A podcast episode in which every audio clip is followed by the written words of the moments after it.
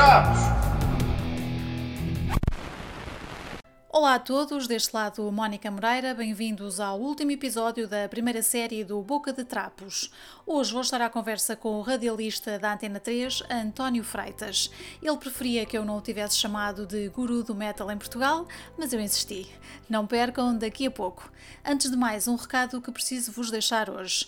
O espetáculo do artista brasileiro Domenico Lancelotti, que estava agendado para 18 de julho, na Sala 2 da Casa da Música no Porto, foi adiado para dia 5 5 de setembro. No dia seguinte, atua no Teatro Maria Matos, em Lisboa. Recado entregue, passo já para algumas sugestões de música para quem gosta de sons mais pesados. Foi anunciada a estreia dos galeses Bullet for My Valentine em Portugal. O espetáculo vai acontecer na Sala Tejo, em Lisboa, a 22 de fevereiro de 2022. Bilhetes à venda nos locais habituais a partir de 27 de julho. O Festival Nacional Lauros Nobilis foi anunciado para os dias 21, 22 e 23 de julho de 2022 em Famalicão com Lacuna Coil, Decapitated, Orphaned Land, entre outros. Mais informações em laurosnobilis.pt. Para fechar, os Iron Maiden anunciaram recentemente o seu 17º álbum, que se vai chamar Senjutsu.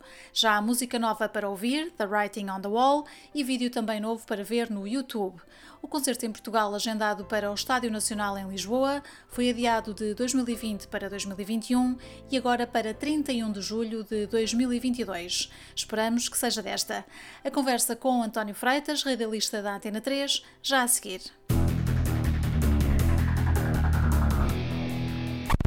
António Freitas, que saudades, como estás? Então, senhora producer, tudo bem? tudo bem, obrigada. Continua a ser senhora producer, portanto. Serás para sempre, todo sempre. Foi assim que eu te conheci. Quer dizer, originalmente ainda não eras, mas uhum. depois vieste a ser e é um nome fofinho pelo qual eu te trato já há alguns anos. É verdade. Já, já nem sei há quantos. Há muitos, olha, estamos a fazer este ano 20 anos que nos conhecemos. Se, se não sabias, passas a saber, eu faço essas continhas todas. A uh, sério?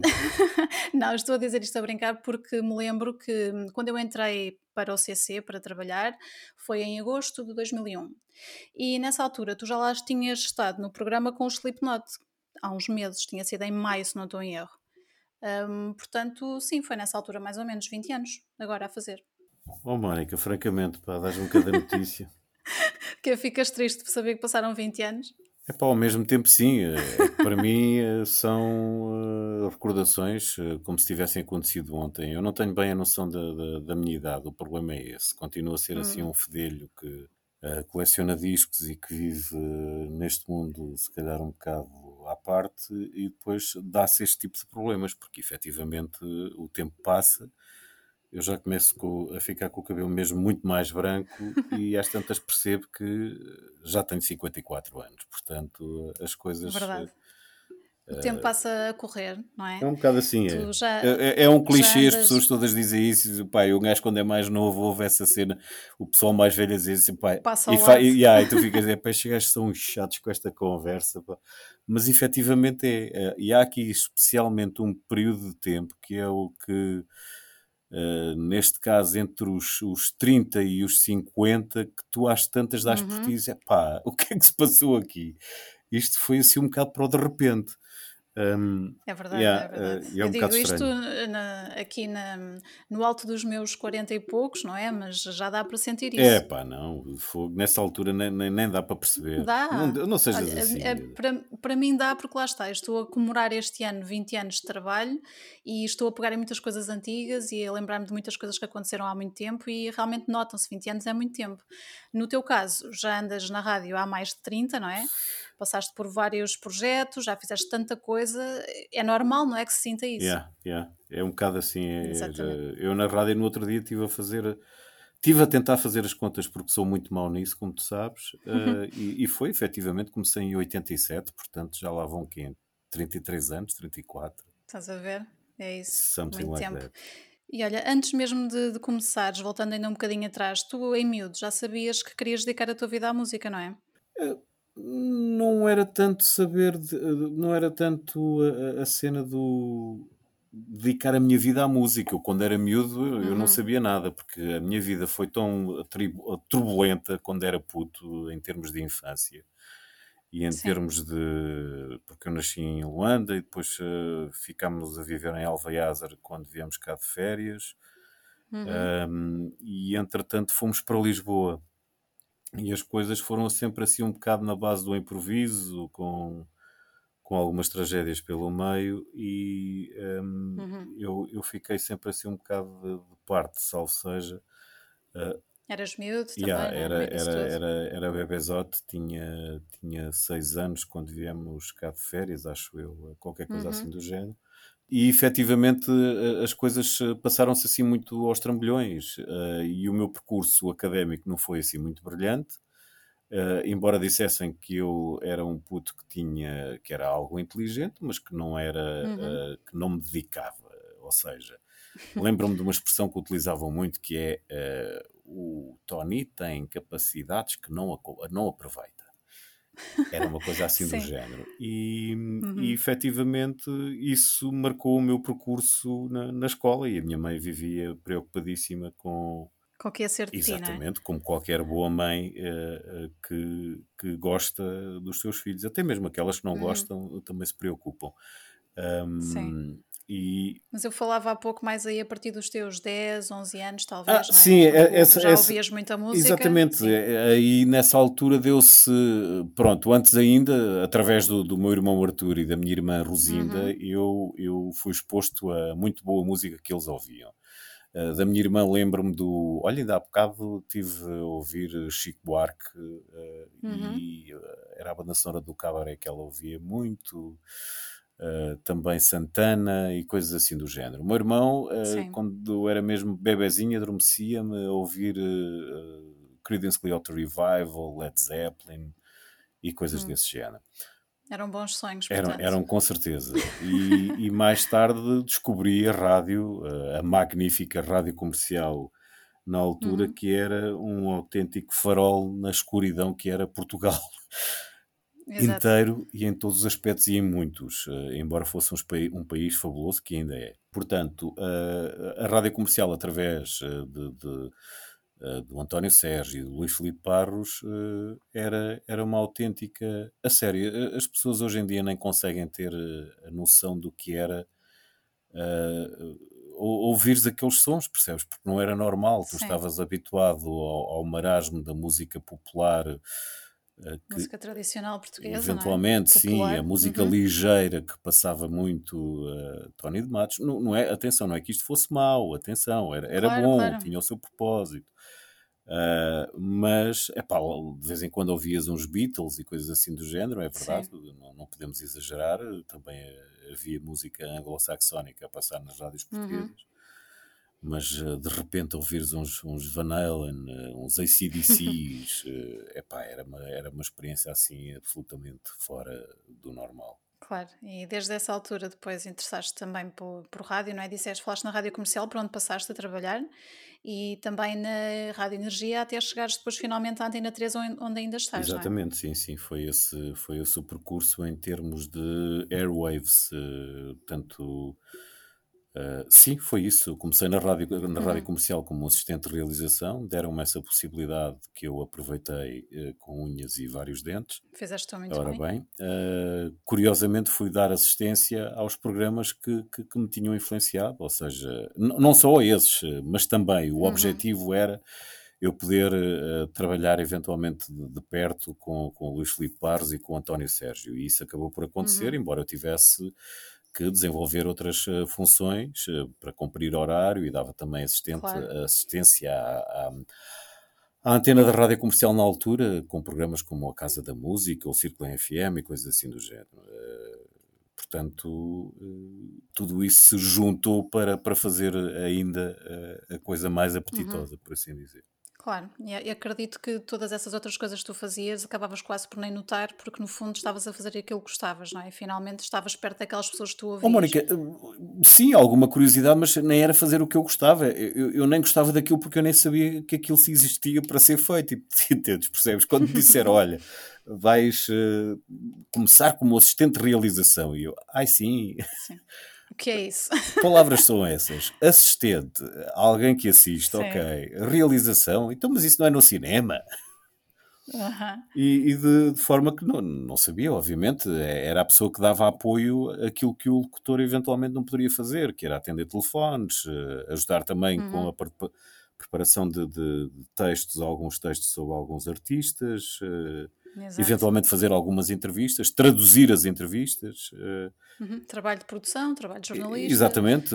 Dava para tudo. não é? Pois, eh, sendo que, por exemplo, muitas vezes, eh, há- há- as muitas vezes, eh, há- alguém de vez em quando me chama jornalista e eu não sou, nem quero insultar quem é e quem, e quem estudou para isso, porque eu efetivamente não, não, não estudei eh, para ser jornalista, embora tenha funcionado depois no Blitz eh, e também na, na, na Laude eh, como tal, mas eh, eu sou um mero fanzoca que teve possibilidade de comunicar com alguns dos Sim. seus eh, heróis e outros não, e, e que passou a mensagem a outras pessoas. Uhum. E quando é que começa o alta tensão? O Alta Tensão começa precisamente na Rádio Energia. Eh, o Miguel Uhum. Quintão, o Augusto Seabra, o José Marinho e o Sérgio Noronha foram convidados para ser eh, os pilares de base eh, da, da Rádio Energia, que foi uma rádio que epá, deu cabo de tudo, porque eh, tinha uma, uma, uma, uma, uma cadência muito mais jovem, uma linguagem mais jovem, e, e- e passava música que obviamente era mais hum, agradável para a malta daquela altura, que se baseava muito no rock Sim. FM e no rock alternativo inglês e não só, não é? Uhum. Um, e, e o que se passou foi isso precisamente. Tu tinhas um, uma, uma rádio onde poderias ouvir eh, um Tom Cochrane que normalmente não passava até mesmo na rádio comercial que tinha uma atitude mais jovem. Uh, e artistas que ainda não eram subejamente conhecidos a nível internacional, percebes? Portanto, o, o Bon Jovi, uh, a forma como o Bon Jovi rebentou em Portugal, eventualmente passou muito pela Rádio Energia, embora passasse Uhum. de forma tímida nas outras rádios, uh, mas uh, Ok. esse, esse projeto foi absolutamente fora do normal.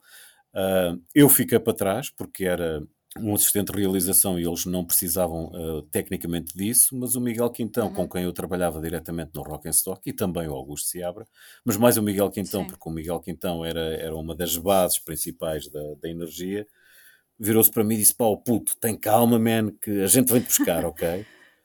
Eu Sim. disse: Ó Miguel, tudo bem? E foram Hã? mesmo. E E, foram e mesmo. foram efetivamente, eh, foram, foram mesmo, eh, literalmente mesmo. Eu, eu já estava na rádio comercial nesse caso há cerca de eh, dois anos, três sensivelmente, porque eu depois tive a porcaria do serviço militar no meio disso tudo. Hum, ok. Um, e, e eles eh, pá, vieram ter comigo e basicamente disseram: Man, va- vais para lá, vais produzir, ah, va- vais, vais, portanto, ser produtor, vais trabalhar como produtor, que, que era um assistente, pronto, mais Uhum. galardoado, se assim quiseres. E, e eu epá, impus como condição, porque eles tinham um programa diário eh, a funcionar lá, na antena, eu impus como condição, muito bem, eu vou como assistente, mas quero realizar o meu próprio programa de, de metal. Ok. Uma exigência logo assim em grande, Foi, é? foi, foi entrares. tecnicamente a campeão, como se diz. Eh, Mas escorreu bem. Uh, sim, epá, sim eu, eu, eu tinha obviamente a experiência do lança-chamas e do, e do, do, do rock and stock.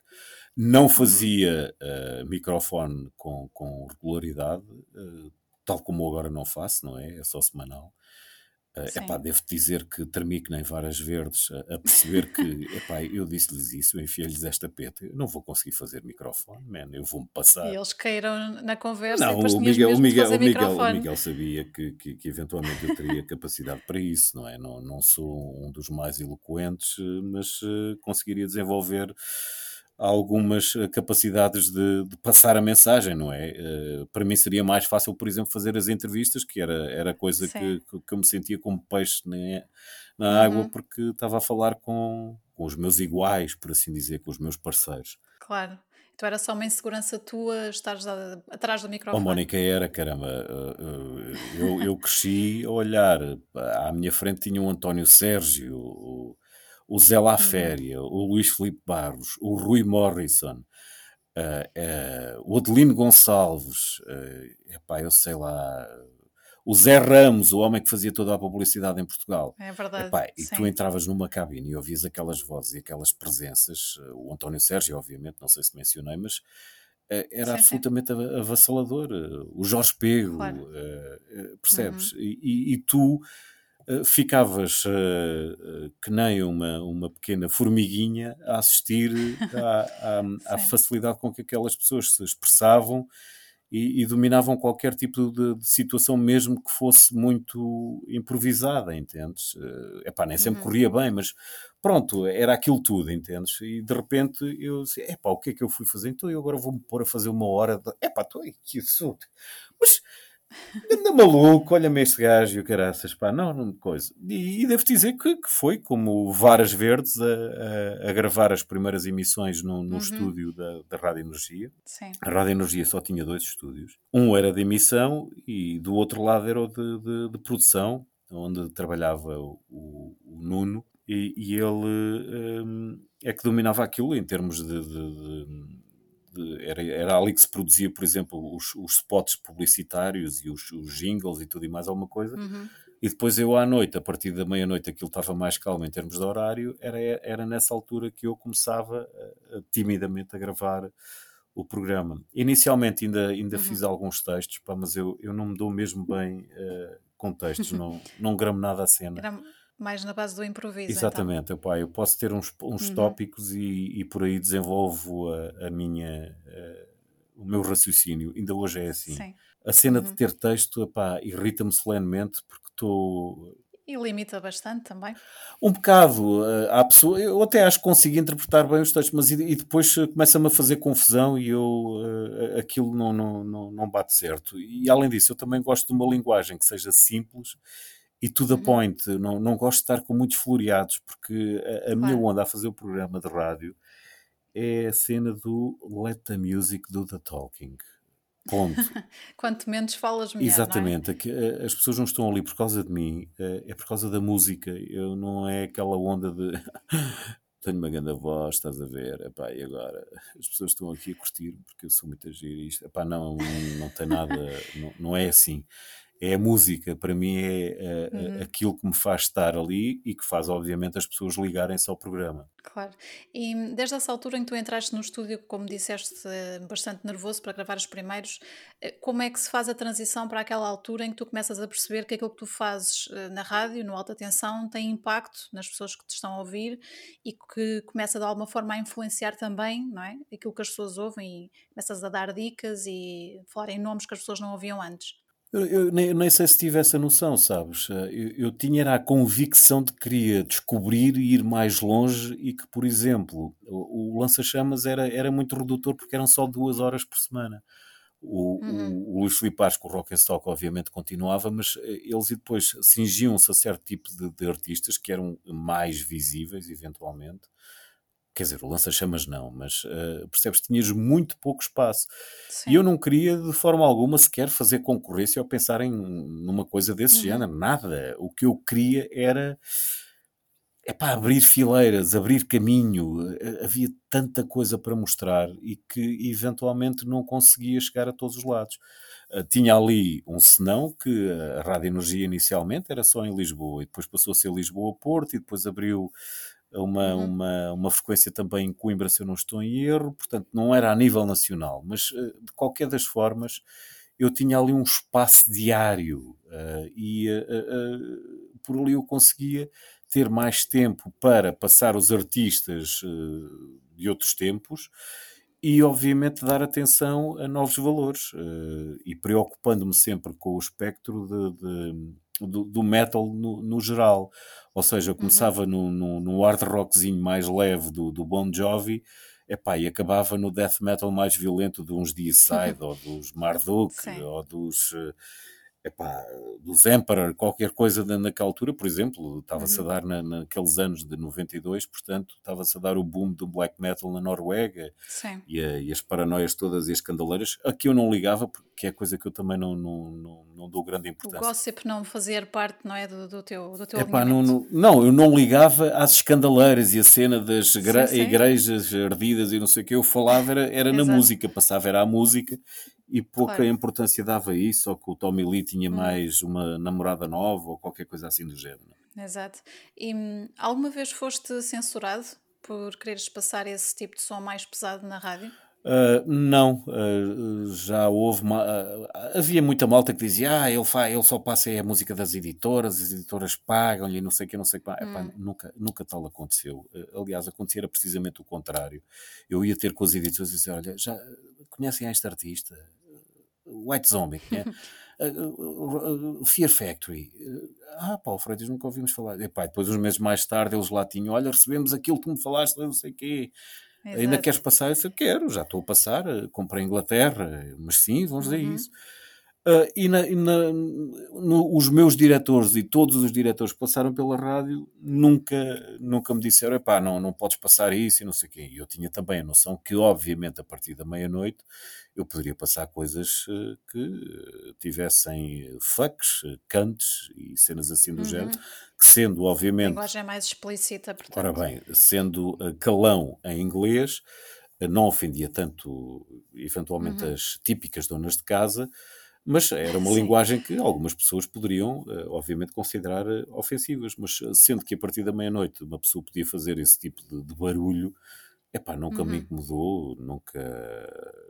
Epá, ou, nunca trouxe não, houve aí uma fase então. que me tentaram convencer a fazer o programa totalmente com música nacional, ao que eu me recusei e disse que, embora existisse, estaria sempre a passar os mesmos artistas e, e, Sim, era muito mais limitado. É, não, não era só ser limitado, percebes? É a consciência que eu tenho que no nosso país as pessoas não iam uh, eventualmente uh, prestar atenção ao programa porque têm um certo desinteresse nas bandas nacionais. Sempre foi assim e uhum. eu observo isso há 30 e tal anos. Sim. E nessa altura, como estavas a falar há pouco, tinhas também dificuldade em ter acesso a toda a música que querias passar em Portugal, portanto sentias essa necessidade de, tendo a oportunidade, de trazer música do estrangeiro para passar cá. Sim, isso era, isso era uma constante, portanto já, já tinha acontecido, obviamente, na malta que fazia rádio antes, eh, o Luís Filipe Barros, eh, o António Sérgio, o, o Basco, por uhum. exemplo, contava-me que tinha um amigo dele que era, eh, como é que se diz, hospedeiro de bordo, será essa a expressão? Assistente, assistente de cabine ou o que é, uh, que era também assim uh, para o rock e que, como ele viajava muito e em Inglaterra e não sei o que, ele chegava normalmente a uma discoteca e, e trazia uma molhada de discos, podia ser bom ou mau, mas lá vinha ele com uma carrada de vinis que depois passava ao, ao, ao, ao Barros. Acho que o Sérgio também tinha assim um amigo nesses moldes e eram eles que eventualmente traziam muita música diretamente uhum. uh, para, para, para esses programas. Ok. E tu acabavas por aproveitar também um pouco isso? Não, não, eu, eu, eu felizmente no meu caso, epá, já, já tínhamos a discoteca Motor inicialmente e Bimotor uhum. depois, que importava muita música através do, do Paulo Fernandes, que foi meu colega no Lança Chamas e que é atualmente um dos uh, principais uh, homens da indústria discográfica em Portugal. Sim, deixamos aqui um beijinho ao Paulo Ora bem, e um, e um grande abraço. Sempre, sempre simpático e muito eficiente. Ora bem. uh, é, portanto, ele começou a carreira dele na, na, em termos musicais, nesse caso, na, na, na motor e da bimotor, e ele já fazia importação uhum. direta de muita coisa. Portanto, eu tinha muita papinha facilitada através da revista Kerrang, que era uhum. a, a, bíblia principal de, de, das cenas de arte em neve, e, e eles faziam essa importação direta de, de, desse tipo de artistas. E, e era lá uh, que eu, eu, por exemplo, eu, o Miguel Quintão, o, o Rock and Stock de 6 horas se iria uh, alimentar em termos de música nova para uhum. poder uh, fazer uh, os programas durante a semana. Sim, eu sei que tu, durante todo este, todos estes anos, sempre soubeste muitas coisas sobre metal, muitas coisas sobre bandas, sobre rock. Uh, disseste agora que uma das tuas referências era a Kerrang. Haveria com certeza outras formas de, de conseguir a informação. Como é que tu fazias para estar sempre atualizado nessa altura, não havendo internet como há hoje? Mónica, era, era essencialmente essa revista. A própria Bimotor fazia a importação da Kerrang. A Kerrang era uma. Era, uhum. ainda é, mas agora é muito mais uh, teeny pop pop Bubblegum, qualquer coisa. Uh, era uma revista semanal, era a única que existia até uh, a nível do mercado britânico. O que existiam eram, eram jornais, era o NME, era o Melody Maker.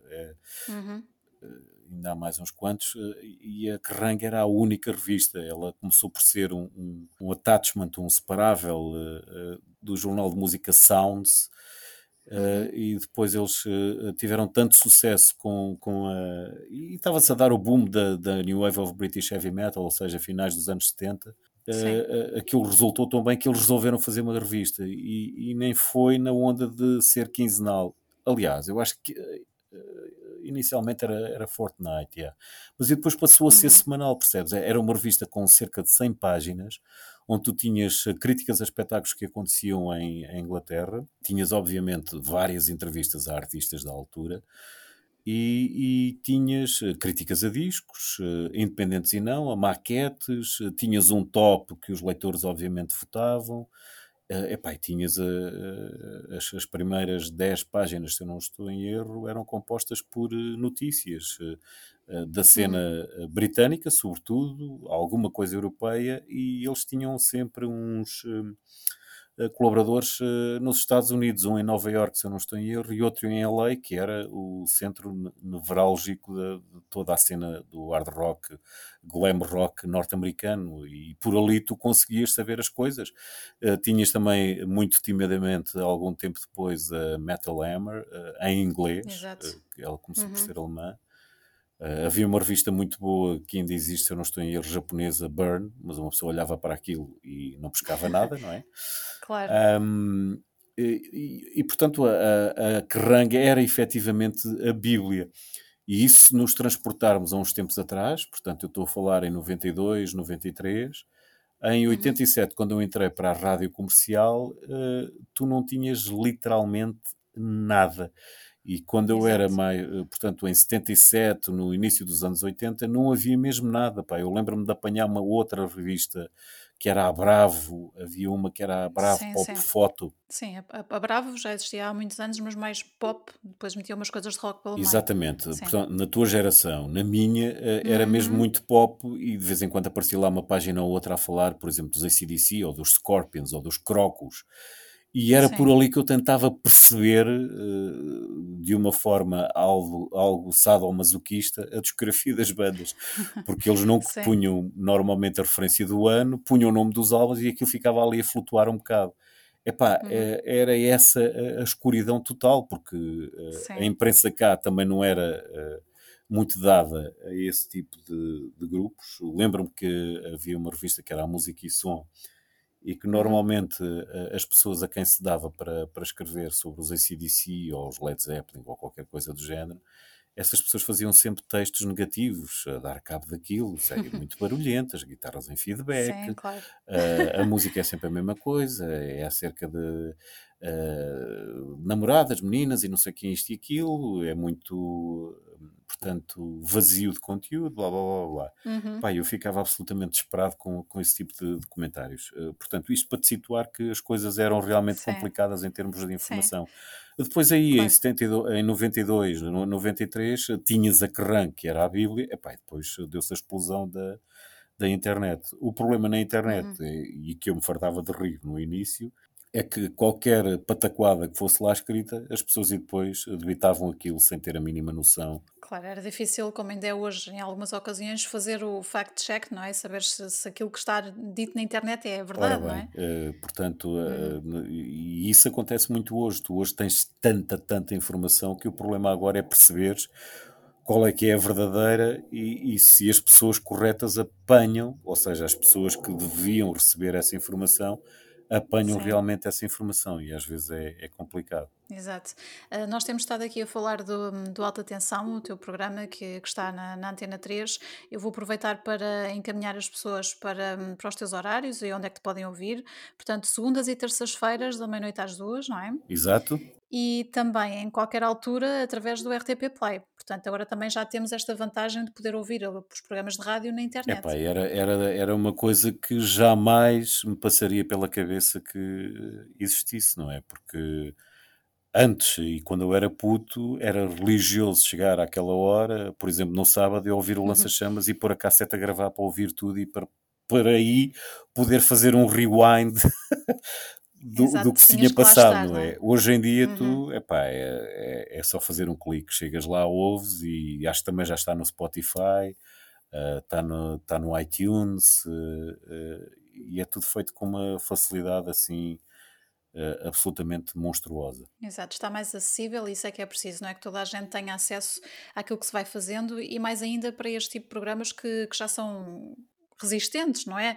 No, no ar este tempo todo, há muitos anos, não é? Que tens o alta atenção um, e que acaba por ser importante, pode não ser para tanta gente assim, não é? Mas que é muito importante para muitas pessoas durante aquela hora, uh, neste caso duas, ter-se, neste caso a ti, a falar de metal, a mostrar bandas novas e também a passar coisas que as pessoas gostam de ouvir, não é? No fundo. Sem dúvida, sem dúvida. Sim, sim, sim, sim. E, e, e por aí podes ter a noção, vá lá, de, de, de, das coisas mais importantes. Quer dizer, eu não, eu não consigo ir a todas, eh, confesso. Há tanta, há tanta produção atualmente que é, é extremamente complicado uma pessoa conseguir Uhum.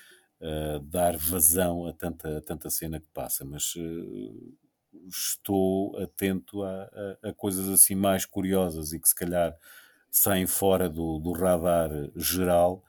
E obviamente uh, aquilo que se passa também na cena nacional, uh, uma coisa que me estava a acontecer antes de, de, de, disto, disto tudo da pandemia, era o, o, facto de estar a realizar uma entrevista com uma banda nacional por semana. E atenção que são bandas uhum. com uh, valor e talento igual ou equiparável uh, ao que se passa uh, a nível europeu. e isso uhum. foi uma cena que nunca me passou pela cabeça poder fazer em termos de rádio. Ou seja, tu tens malta de forma independente, sem apoios, sem editoras, apoios falando em editoras, não é? A, a, gravar música e a fazê-lo com muita capacidade e muito talento. Uhum, exato, e pré-pandemia já conseguirem fazer sucesso lá fora também, não é? Fazerem tours no estrangeiro. Sim, sim, isso já, já, já acontece com algumas bandas, não é? Mas uhum. o que me espantou foi ter este volume de, de, de, trabalho, de capacidade de estar a divulgar uma banda por semana. Num ano todo é obra à exceção de algum mês ou outro que, que, que, que não tenha havido mais entrevistas estrangeiras, mas uh, era o que estava a acontecer e agora aconteceria se, obviamente, as coisas estivessem uh, normais, porque já temos esse nível de produção uh, em Portugal. É bom sinal, Sem não é? dúvida. Quer dizer que o panorama de metal português está, está para, para, para aí, para as curvas, não é? Como se costuma Sem dizer. dúvida. Um, e também nunca tivemos tantos festivais de música exclusivamente dedicados a metal, não é? Uhum, Em É Portugal. verdade. além, de, além de sermos uns sortudos com a passagem dos maiores nomes da música por Portugal, nas suas digressões, uh, temos também estes festivais que, que, já começam a ter lugar cativo não é? na, na agenda portuguesa e já com muito público também. É verdade. Uh, público. Uh, ainda falta dar um passo acima para. Há sempre uma constante e tu tu observas isso com alguma regularidade, o pessoal a dizer, é pá, mais do mesmo, vêm sempre as mesmas bandas, não sei o que, não sei o que mais, portanto a malta tem que sempre queixar de alguma coisa. A, a, verdade é que uh, para se poder ter essas bandas em Portugal são aquelas que ainda atraem algum uh, número suficiente de, de, de, público para se poder, obviamente, uh, fazer frente às despesas que os grandes festivais de três dias ou médios festivais de três dias uhum. têm. E, e, se formos para grupos assim muito, muito underground, lá está, são underground, atraem pouca gente e as coisas e depois não, não funcionam. Mas uh, tens sempre uh, alguma malta que gosta sempre de fazer esse tipo de, de comentários e, e, de estar na Há de haver sempre, não é? Mesmo Yeah. que nunca estamos bem.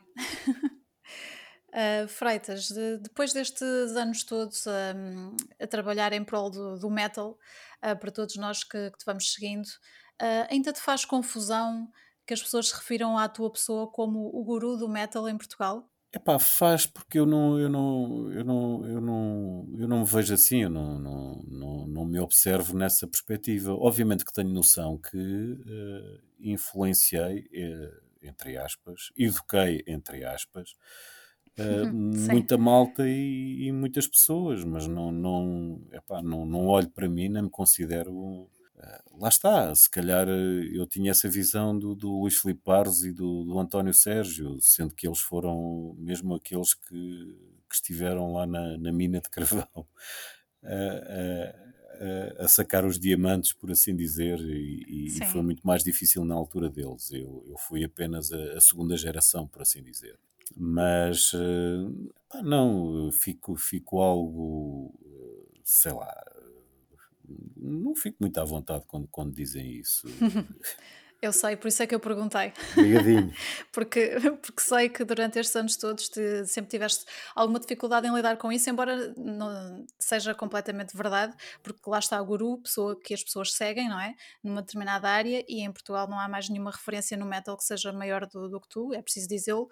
Um, hum. e, e, tu sabes disso, não é? Quando tu encontras pessoas na rua, no, nos festivais, nos concertos, e tens esse feedback, não é? As pessoas adoram falar contigo e querem que tu lhes digas o que é que andas a ouvir, o que é que vem aí, não é? Estão sempre à tua procura para, para saber hum. mais. Sim, sim, isso, isso, isso, acontece, mas obviamente que, que, que, fico um bocado à nora quando, quando epá, surgem nesse, nesse ritmo e dizem umas coisas dessa maneira. A, minha, a minha humildade não permite por assim dizer. Pronto, pronto, ficamos assim então. Olha, depois de, da rádio, a televisão acaba por, eh, por aparecer na tua vida também. Uhum. Uh, portanto, tu começas a ter um, um espaço no, no curto-circuito, uh, que era o hipertensão, portanto, um upgrade do alta tensão para a televisão, passou a ser o hipertensão. Começou por ser um espaço num programa de televisão e depois passou a ter o seu próprio espaço.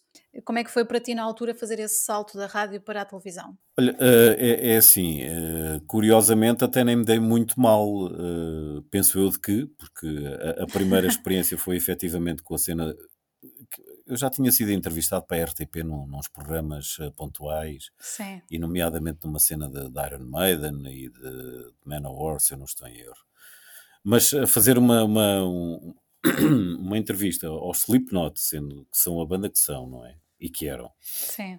Uh, em direto e o facto de, de, ainda me ter dado ao trabalho de, de, traduzir as respostas do Joe sim, e do, do Clown. Uh, isso deixou uma, uma boa impressão uh, no Rui Unas e também no, no Pedro, não é? Uh. Eram eles os responsáveis. Os produtores do programa. Exatamente, sim. e eram eles os, os, os, produtores do programa que até ficaram admirados com, com a situação. E foi o Pedro Miguel Paiva que no fim me abordou e, sendo que eu fui para lá a convite do próprio Vítor Macedo, que era o representante da editora do Slipknot. Sim. Portanto, uh, isso surgiu nessa base. Disse, pá, oh, Freitas, os, Slipknot a gente vai trazê-los cá, eles vêm cá fazer uma cena de, de press. Uh, tu, opá, obviamente que eles iriam ao programa, eles foram à Antena 3 nas Amoreiras. E depois eu nem sei se o Vítor me tinha dito aquilo com alguma antecedência ou não, se foi do género de um dia para o outro. Uhum. Eu já nem me lembro, o Vitor é que se vai lembrar disso, certeza. E foi o Vitor que disse: pá, o Freitas, olha, é pá, tu achas que dominavas a cena, diz à televisão, importavas-te com isso? Eu disse, oh amigo, não, pá, estou-me a borrifar para a cena, vamos lá, passar a mensagem, falar com os homens, não sei o quê, porque senão os Slipknot não, não apareceriam em nenhum programa desse género.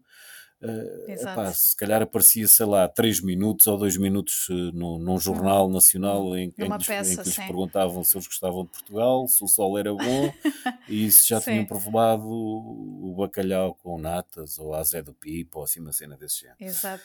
Um, era o típico na altura, sim. Epá, lá está, eu, eu disse que sim, né? epá, nem pensei duas vezes. Oh, Vitor, claro, conta comigo, man.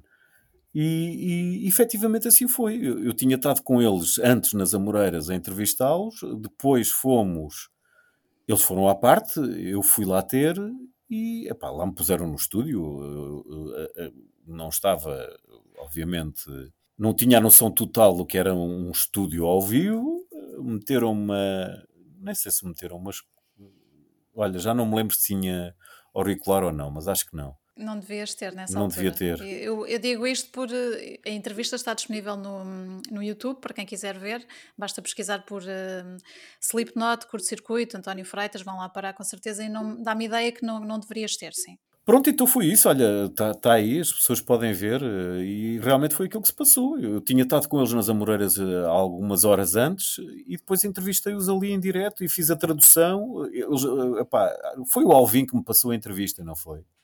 Era ele, era ele o pivô, sei. se eu não estou em erro na altura em que tu fizeste essa entrevista, eu ainda não estava lá a trabalhar. Eu entrei dois meses depois. Não, mas podia estar uh, nessas portanto, imagens, Mónica. Já não... não me recordo, não me recordo do início. Acho que sim, acho que foi o Alvin que, que, que, que era, que estava a apresentar nesse dia e que, que passou a entrevista para mim. E depois eh, eles efetivamente até ficaram algo surpreendidos porque não estavam à espera que eu tivesse a traduzir o, o que o, uhum. o que o, Até foi o Joey que falou mais, o plano estava um bocado calado. Sim, sim. Um, e pronto, só por esse facto uh, as pessoas eventualmente ficaram agradadas co co comigo. E depois lembro-me do Pedro Miguel Paiva, no fim, a ter vindo falar comigo, a Paulo Freitas, olha, pá, correu bem, a sério, vocês gostaram, uh, não fui delicado, não, não disse nenhuma asneira, eles portaram-se bem. Não, não, foi tudo fixe, foi tudo fixe. Disse, pá, até estamos aí com uma ideia de se calhar fazeres aqui um, um de 15 em 15 dias ou assim, fazer um magazine, o que é que tu achas? Eu disse, oh man, por mim tudo bem, vamos lá, estou uhum. pronto para isso, força. E assim começou o hipertensão. Exato, mas uh, tiveste também alguma parte nisso, porque acho que... Mais tarde, uh, sim. Eles sim. te perguntaram a ti o que é que tu achavas e tu disseste que sim, que era, que era de avançar e efetivamente isso veio-se a verificar, já não sei quanto tempo depois é que foi. Em relação ao teu espaço no curto-circuito, começou pouco tempo depois, ainda durou algum tempo, mas em relação ao hipertensão ter um espaço próprio na televisão, um programa independente, começámos a fazê-lo em 2004 e ainda durou até 2010, portanto tivemos ali seis anos de, de, muitas histórias, muitas aventuras. É pá, um obrigado à Sigma 3, nem tinha noção assim de, de tanto tempo, obrigado ao Tiger, obviamente, pronto, uhum. e, e, aos manos, como é que eram os manos? Os eram os Alves Brothers. David e Luís Alves, sim. E também a Ana Lobo também fez edição para, para o Hipertensão. Olha, então. Na altura, exato. Era uma equipa muito pequenina um, e tenho grandes memórias desses seis anos. Nós passámos um bocadinho por tudo, não é? Com todas as dificuldades que era ter um programa de metal na, na televisão portuguesa. Um, e lá está, foi ganhando também o seu espaço. Foi sem dúvida, e lá está, foi também outro marco e outra, e outra forma e outra maneira de, de chegar às pessoas, porque curiosamente, e já deves ter percebido isso, há uma outra geração que só me conhece por causa da televisão, nem sabem que eu faço, que eu faço rádio. Sim, também acontece isso. Eu lembro-me de início, logo quando nós começámos a fazer os primeiros programas, fizemos muita coisa em festivais e em concertos um, e as pessoas abordavam-te, não é? E já estavam a seguir o programa. Muitos deles lá está, sem terem tanto seguido a tua parte de, da carreira na rádio, sim, não é? Sim, sim, sim, viam sim. num canal de televisão para jovens e, portanto, tinham essa referência e queriam saber o que é que se ia fazer e queriam saber se nós íamos estar num sítio ou no outro e foi muito engraçado. Sem dúvida, sem dúvida. Aí, aí se, eh, portanto, chegou a outra geração através de outro uh, patamar que é o da, o da televisão e que é o mais uh, como eu ia dizer, mais fácil, mais, uh, sei lá, acessível. mais acessível para as pessoas. Uh, eu, por acaso, para mim, sempre achei que a rádio era mais acessível. A frustração uhum. na televisão é que nós temos de ter o videoclipe para o passar e muitas das vezes nem é a música mais interessante que merecia ser passada. E é por isso que Exato. às vezes perguntam-me, então, mas e gostas mais da televisão ou da rádio? Pá, a rádio, meu, a rádio, tu fazes a cena diretamente, recebes o disco, se quiseres, passas claro. 10 músicas desse disco, se não quiseres, não passas. Na televisão uh, é mais avassaladora a forma como se chegam às, a, chega às pessoas. E, e, e, por aí, obviamente, que é muito porreiro, mas uh, epá, a, a, rádio é muito mais simples, é muito mais uh, dinâmico uhum. e, e, a televisão é mais complicado, um bocadinho mais complicado de ser feita. Sim, na televisão ou tu tinhas o vídeo ou então havia aquele drama de vamos usar imagens das bandas ao vivo. Exato. Quando depois, para tu poderes captar essas imagens ao vivo, havia sempre grandes dificuldades, ou era uma limitação de tempo, ou eram limitações técnicas, um áudio que não estava 100%, e então havia sempre muito mais problemas, não é, em conseguires dar um, um bom produto final a quem estava do outro lado Sem a ver. Dúvida. Havia sempre essa preocupação. E a nível de entrevistas, óbvio que nos obrigava a estar presencialmente com, com os artistas, não é, com as bandas, coisa que hoje em dia, passados estes anos todos, está muito mais facilitada, porque podes fazer através da internet para qualquer ponto do mundo, mas naquela altura ou fazias com eles ou não fazias, não é? É verdade, é verdade. E eu lembro-me que tu fizeste algumas entrevistas eh, fora de Portugal também, não é? Eh, que foram usadas no, no Hipertensão. Eh, tens saudades desses tempos de, de fazer televisão e de poder viajar a entrevistar bandas e fazer reportagens em concertos? Saudades tenho, obviamente, de, de- de poder dar mais eh, valia eh, a esses artistas. Eh, hoje em dia, com a, a revolução da internet, as editoras deixaram sequer de apostar nesses termos nas bandas.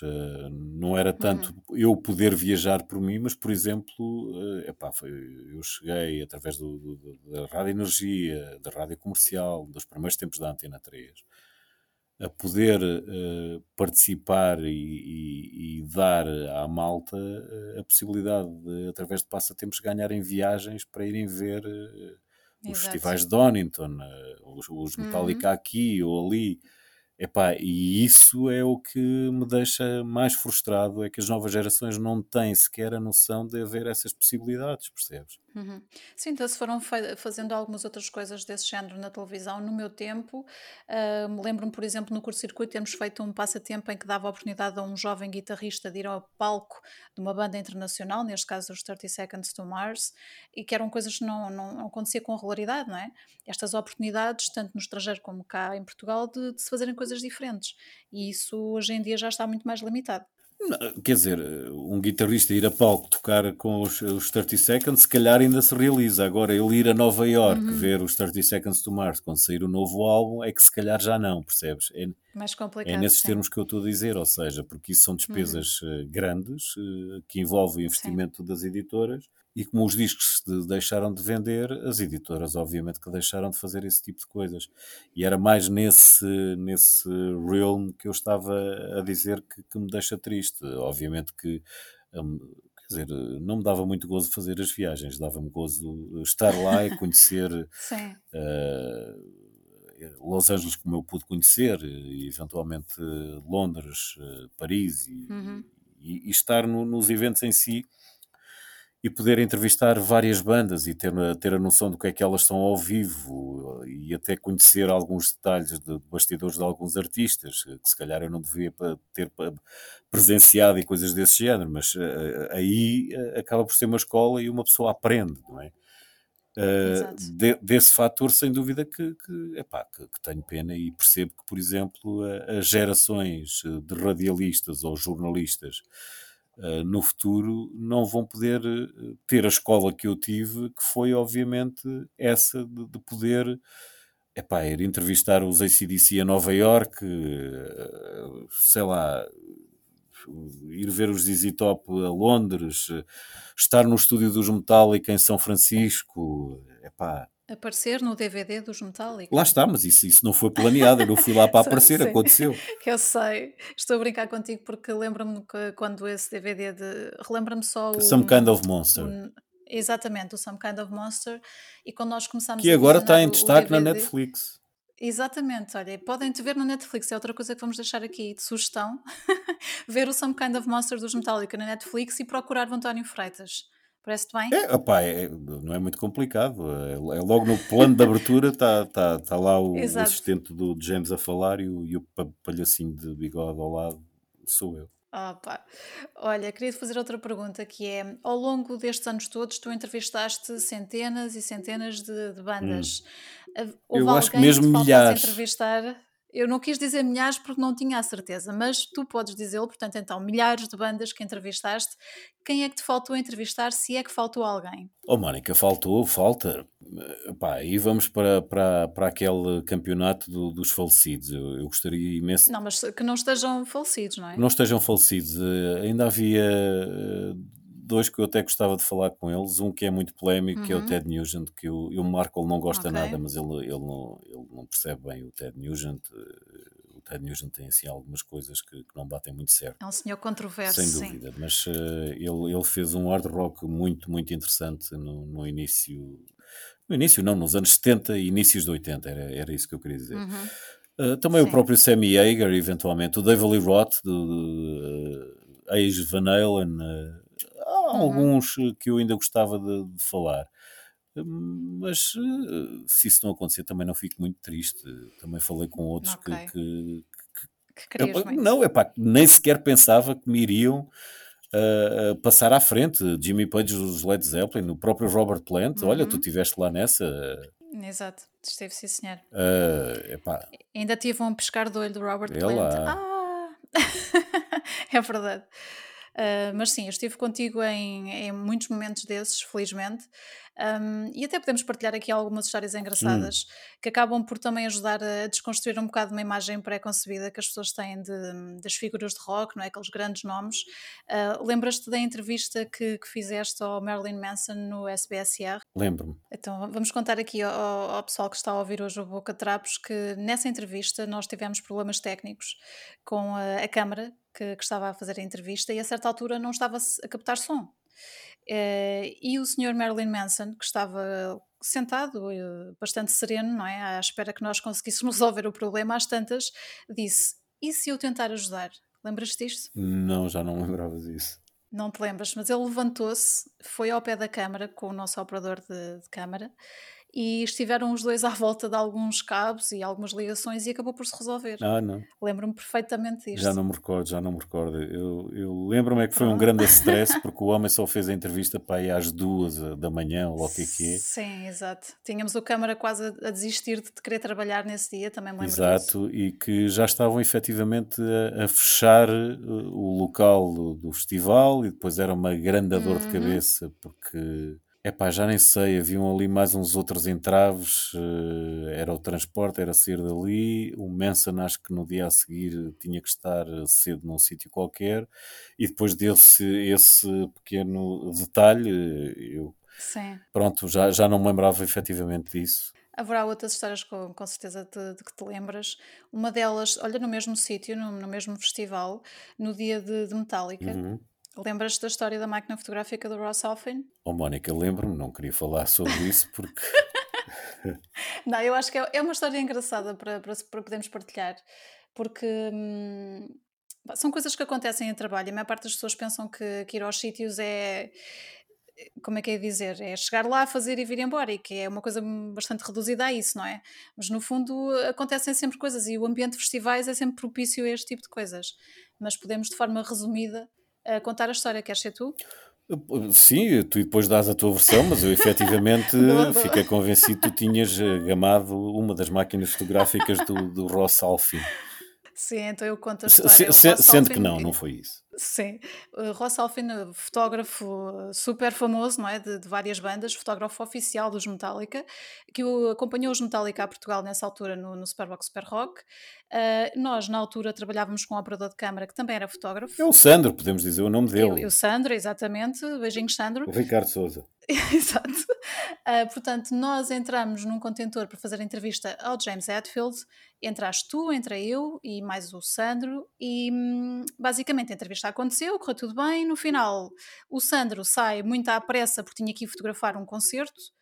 E eu, quando saio do contentor, vejo uma máquina fotográfica em cima de uma mesa, mesmo à porta do contentor, e pensei: o Sandro saiu tanto à pressa, ele tem mais do que uma câmara, esqueceu-se da máquina fotográfica dele aqui. E peguei na máquina fotográfica, meti ao pescoço com aquela tira, não é? Que a máquina tem, e saí contigo do contentor. Passámos pelo backstage do festival, encontraste o Corey Taylor, do Slipknot, Uhum. parámos para conversar com o Corey Taylor, eu com a máquina pendurada em mim. Eh, Depois eh, despedimos-nos do senhor, fomos à nossa vida, fui contigo até ao contentor da Antena 3. Eh, Na altura, um, Joe Satriani estava a tocar, eu achei por bem fazer umas fotografias do concerto, usei a máquina, ainda por cima, tirei umas fotografias do Satriani, pousei a máquina num sítio e fui também eu à minha vida. Qual não foi o meu espanto quando, passado algum tempo, tu me ligas a dizer que havia um- uma situação complicada para resolver, um escândalo no, no backstage com a- os representantes dos Metallica, porque tinha desaparecido uma máquina fotográfica do Ross Alfin. E foi assim que os senhores acharam que eu tinha levado a máquina, sabendo que ela era do Ross Alfin, quando achava que era do nosso operador de câmara, que também era fotógrafo. Portanto, foi esse o imbróglio que, que houve nesse dia com, com os Metallica, que fez com que eu já não visse mais concerto nenhum até chegar à altura dos Metallica, no meio disso tudo. Mas resolveu-se a bem. Pois, eh, quanto é que foi a calção? Tivemos de ir buscar à esquadra. Não, não chegou a tanto. Alguma outra história que tu te lembres que, que queiras partilhar na, nos tempos do hipertensão? Oh, Lembro-me lá em cima, em Vilar de Mouros, o Mike Patton não, não querer dar entrevistas. Ah. Não, não foi bem não querer dar entrevista, mas aí hum, vamos ter que contar às pessoas que estão a ver este episódio que tu tens um historial de, como é que é dizer, de não estar a horas nos sítios, não é? Ah, sim? Sim, Epá, já não me lembro disso. E, ent e, então o que aconteceu foi que havia uma entrevista marcada com o Mike Patton no, no festival, no Vilar de Mouros, uh, só que à hora marcada o Sr. António Freitas não estava ainda no local correto. Resultado, o manager do Mike Patton esteve a pressionar-me durante não sei quanto tempo que pronto, ou tu aparecias e a entrevista acontecia, ou então não, não se passava nada, não é? E o senhor ia à sua vida. E eu tive de lhe estar a fazer sala, a convencê-lo de que tu já estavas no recinto, estavas só a arranjar estacionamento, enfim, a inventar desculpas, basicamente, para conseguir manter o Mike Patton por perto e a entrevista a acontecer. Ô oh, Mónica, a versão que Essa eu me lembro é que a entrevista não estava confirmada. Não estava confirmada, foi E foi, foi confirmada à última da hora quando eu estava na minha hora de almoço, ou lá o que é que é, preparar-me para ir para o, hum. para o festival. E que era suposto a entrevista hum. acontecer aí por volta das seis da tarde e não às três, ou lá o que é que foi. Olha, não é essa a versão que eu tenho, mas pronto. Vamos ficar aqui com as duas mas, versões. Embora seja verdade que eu atraso-me sempre. Ponto. Sim, também há essa. Né? Pronto, então isso está, está esclarecido. No entanto, uh, o que importa foi que houve entrevista, sim senhor. Uh, Mike Patton esteve no, no, na emissão do, do Curso Circuito contigo uh, e foi um momento também curioso porque esse mesmo manager, que ainda por cima era daqueles chatinhos, um, assim que percebeu onde é que a entrevista ia ser feita, ia ser em direto, não era gravada, ele pergunta-me: então, mas o que é que impede que qualquer fã que esteja aí à volta entre pelo cenário adentro, porque não havia nenhuma limitação, não havia nenhumas baias a delimitar o espaço, e o que é que impede que, que as pessoas entrem ali? E eu disse, realmente nada, não é? Não é uma coisa que costuma acontecer, no entanto, se fizer muita questão, eu posso tentar arranjar uma solução. E, e, foi o que teve que acontecer. Portanto, eu lembro-me de ter ido falar com vários seguranças de frente de palco uh, do festival a pedir que, que eles fizessem segurança, um cordão de seguranças à volta de, do local de entrevista. Eh, e eu acho que isso também andará pelo YouTube para quem quiser procurar. Ora bem. Pronto, lá está, mais uma aventura. Essa dos seguranças já nem me lembrava. Lembrava-me efetivamente Muitas é que o homem às tantas já, já estava a desistir da ideia. Pai, eu disse-lhe, por favor, uh, diz-lhe que sou eu e que tal, e ele lembra-se de mim, que foi eu que traduzi a letra da música, não sei o que, não sei o que mais, e blá blá, blá e que ele às tantas, ah, é esse gajo, ok, então está bem. E foi uma coisa Exato. mais ou menos assim nesses moldes. Pelo menos contaram-me isso a mim uh, dessa maneira. As histórias são, são, muitas, foram, como falávamos há pouco, seis anos uh, de, de, hipertensão na, na televisão. Um, no entanto, uh, continua a haver o espaço para, para tudo isto que tu fazes na, na, rádio, como dizias há pouco, com cada vez mais acessibilidade através da internet, uma vez que qualquer pessoa pode ainda voltar atrás e, e ouvir qualquer programa que tenhas feito nos últimos tempos, não é? Através do, do RTP Play, segundo vi, há mais de 1750 programas teus para serem ouvidos. É verdade, já viste, é absolutamente incrível. Uh, a maior parte deles são efetivamente uh, a passar música e depois uh, lá pelo meio há vários especiais com, com entrevistas. olha, recentemente a Halloween com um novo excelente álbum uhum. de regresso, o Michael Wickett. Um, epá, e temos algumas com as bandas nacionais, mas porque entretanto eu deixei de ter acesso aos estúdios na rádio devido à pandemia. Uhum e, sobretudo, ter convidados lá dentro uh, é um bocado complicado, as coisas uh, claro. mudaram de ritmo. Mas, uh, sim, continua-se a ouvir muito boa música em alta tensão na Antena 3 e no RTP Play. Exato, fica aqui então a referência uma vez mais um, para quem te quiser ouvir também desta, desta forma. Já não é preciso esperar por aquela hora, não é? Naquele dia, embora também o possam fazer segundas e terças-feiras, da meia-noite às duas. É certo? verdade, é verdade. Uh, religiosamente. Na Antena 3 Muito a nível bem. nacional. Exatamente. E através da RTP Play para, não é geoblock, depois não pode-se ouvir em qualquer parte do mundo. Sim, calculo que sim. Eh, não, não, ouve-se. Aliás, eh, tenho, tenho um ouvinte na Austrália, a quem mando um Uau. alô, eh, um, um ouvinte, obviamente, português, que, que me costuma mandar fotos. Está ele alegremente a passear pelas praias e pela calorenta localidade onde ele vive. Diz: ele, Freitas, estou a ouvir aqui. Uh, e, e, está efetivamente em direto no outro lado do planeta Terra a ouvir o Alta Tensão. É realmente engraçado conseguir ter contacto com, com os teus ouvintes não é, desta forma, porque deves sentir muito essa diferença. Antigamente, a não ser que encontrasses alguém na rua, cá em Portugal, não é? ou quando fosse só estrangeiro, se aparecesse, se aparecesse algum português a viver lá fora que tu ouvisse, não é? Uh, conseguisses ter essa, essas reações. Agora com a internet, tu deves ter contactos regulares, não é? pessoas que te vão ouvindo e que vão dizendo aquilo que, que pensam, que acham, até dando algumas sugestões. Sim, é, acontece muito quando em vez. Uh, normalmente, e, isso acontece mais é quando as pessoas me veem num, num sítio qualquer e que vêm ter comigo e perguntam isto e aquilo e não sei o que, não sei o que mais. Uh, sim. E o contacto agora através do Facebook, uma pessoa faz um post Exatamente. e as pessoas perguntam e uh, este espetáculo vai acontecer ou não. Já ouviste esta banda? Pronto, sim. Uh, hoje em dia é mais fácil. Uh, antes e nos primórdios era por carta postal, ou então efetivamente quando, quando, quando me apanhavam num espetáculo ao vivo, qualquer coisa assim do género. Uhum. vamos deixar aqui, já na, na reta final do, do Boca Trapos, um, algumas dicas para quem nos estiver a ouvir e seja fã de metal à procura também de alguns sons diferentes feitos cá em Portugal. O que é que, o que, é que tu sugeres assim de, de forma mais imediata? Quem são aqueles nomes que te ficaram no ouvido e que tu gostavas de, de sugerir? Pá, os, os All Against têm All Against tem um novo álbum que, uhum. que, que, está muito, muito bom. Uh, Inhuman Architects. Uh, epá, tu tens tantas coisas a surgir. O, que eu aconselho mesmo é, é darem uma espreitadela ao programa e, e por lá poderão uhum. eventualmente ficar a par de, de pronto, lá está, de, de, dessas coisas. Uh, Há uma banda que eu gosto muito que são os eh, Vanish Code, que tem novo single. É pá, os Vela, sei lá, pá, tu tens tanta coisa a surgir no nosso país que, que tem valor e que, pronto, lá está, devido à, ao reduzido mercado, é, é, difícil sobreviver, mas esta malta é, é por Carolice que, que faz as coisas. O novo álbum uhum. dos Tarantula também está muito bom, mas uh, eles são obviamente uma banda estabelecida.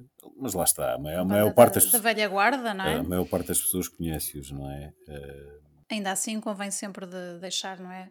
Essa nota para quem os segue e mesmo para quem não os segue. Sem dúvida alguma, é sempre, é sempre válido que eh, as pessoas tomem contacto com, com, com esses artistas, pá, são realmente muitos e têm surgido, têm surgido vários uh, grupos que, que fazem a diferença e que, que estão a dar os primeiros passos, é, é absolutamente incrível. Uhum. Queres aproveitar para deixar alguma mensagem àquelas pessoas que te ouvem religiosamente há anos e anos na Antena 3, no Alta Tensão? Epá, fica, para já o agradecimento por, por, por continuarem a, acompanhar o programa. Tenho noção de que, obviamente, eh, quem ouve é, é malta eh, que já ouve há muito tempo, visto que as novas gerações uh, estão mais interessadas no YouTube e coisas assim do género. Uh, uhum. e, e, fico, obviamente, feliz por ainda ter um bom número de, de ouvintes estes anos todos depois. E fica o, o convite, alguma coisa queiram, é, é facílimo através do, do Messenger e do Facebook de me interrogarem sobre o que quer que seja. e epá, desejo de, de saúde, mantenham-se seguros eh, e, e, que daqui a 20 anos eh, vá.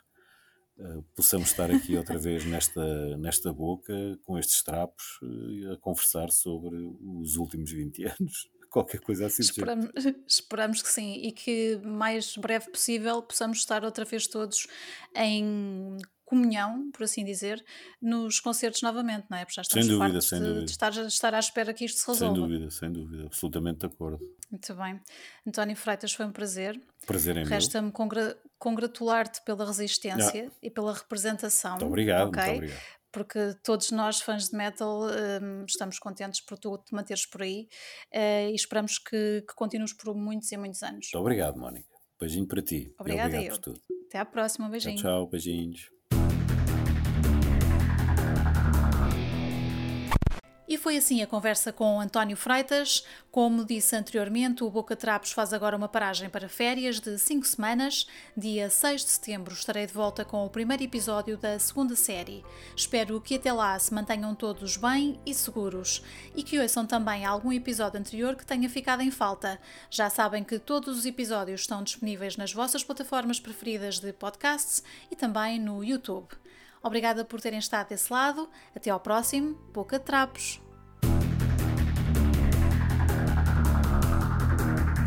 Boca de Trapos!